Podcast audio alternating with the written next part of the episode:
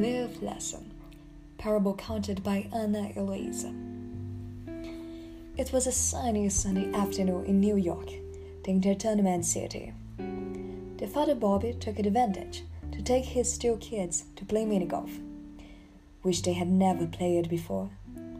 Accompanied by the boys, he went to the box office and asked the ticket agent, How much is the ticket? The service guy promptly replied, It's five dollars for you and any child over six. The entrance is free if they are six years old or younger. So, how old are your boys? Bob reported that the youngest was three and the oldest seven.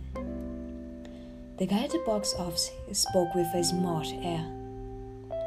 Did you just win the lottery or something? If you had told me that the oldest was six years old, I wouldn't notice the difference. You could have saved five dollars.